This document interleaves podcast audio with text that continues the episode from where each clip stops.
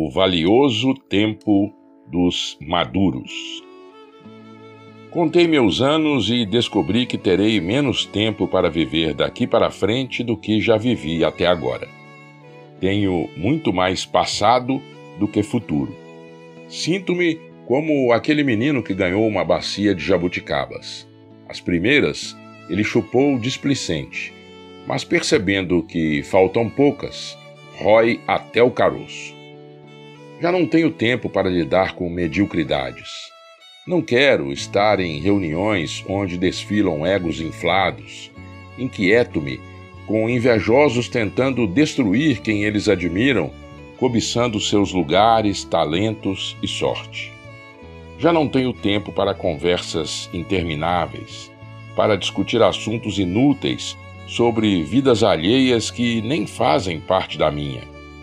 Já não tenho tempo para administrar melindres de pessoas que, apesar da idade cronológica, são imaturas.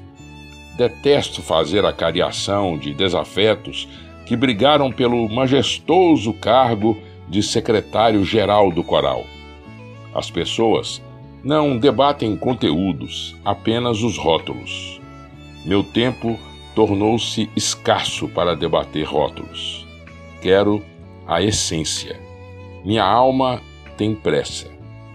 Sem muitas jabuticabas na bacia, quero viver ao lado de gente humana, muito humana, que sabe rir de seus tropeços, não se encanta com triunfos, não se considera eleita antes da hora, não foge de sua mortalidade.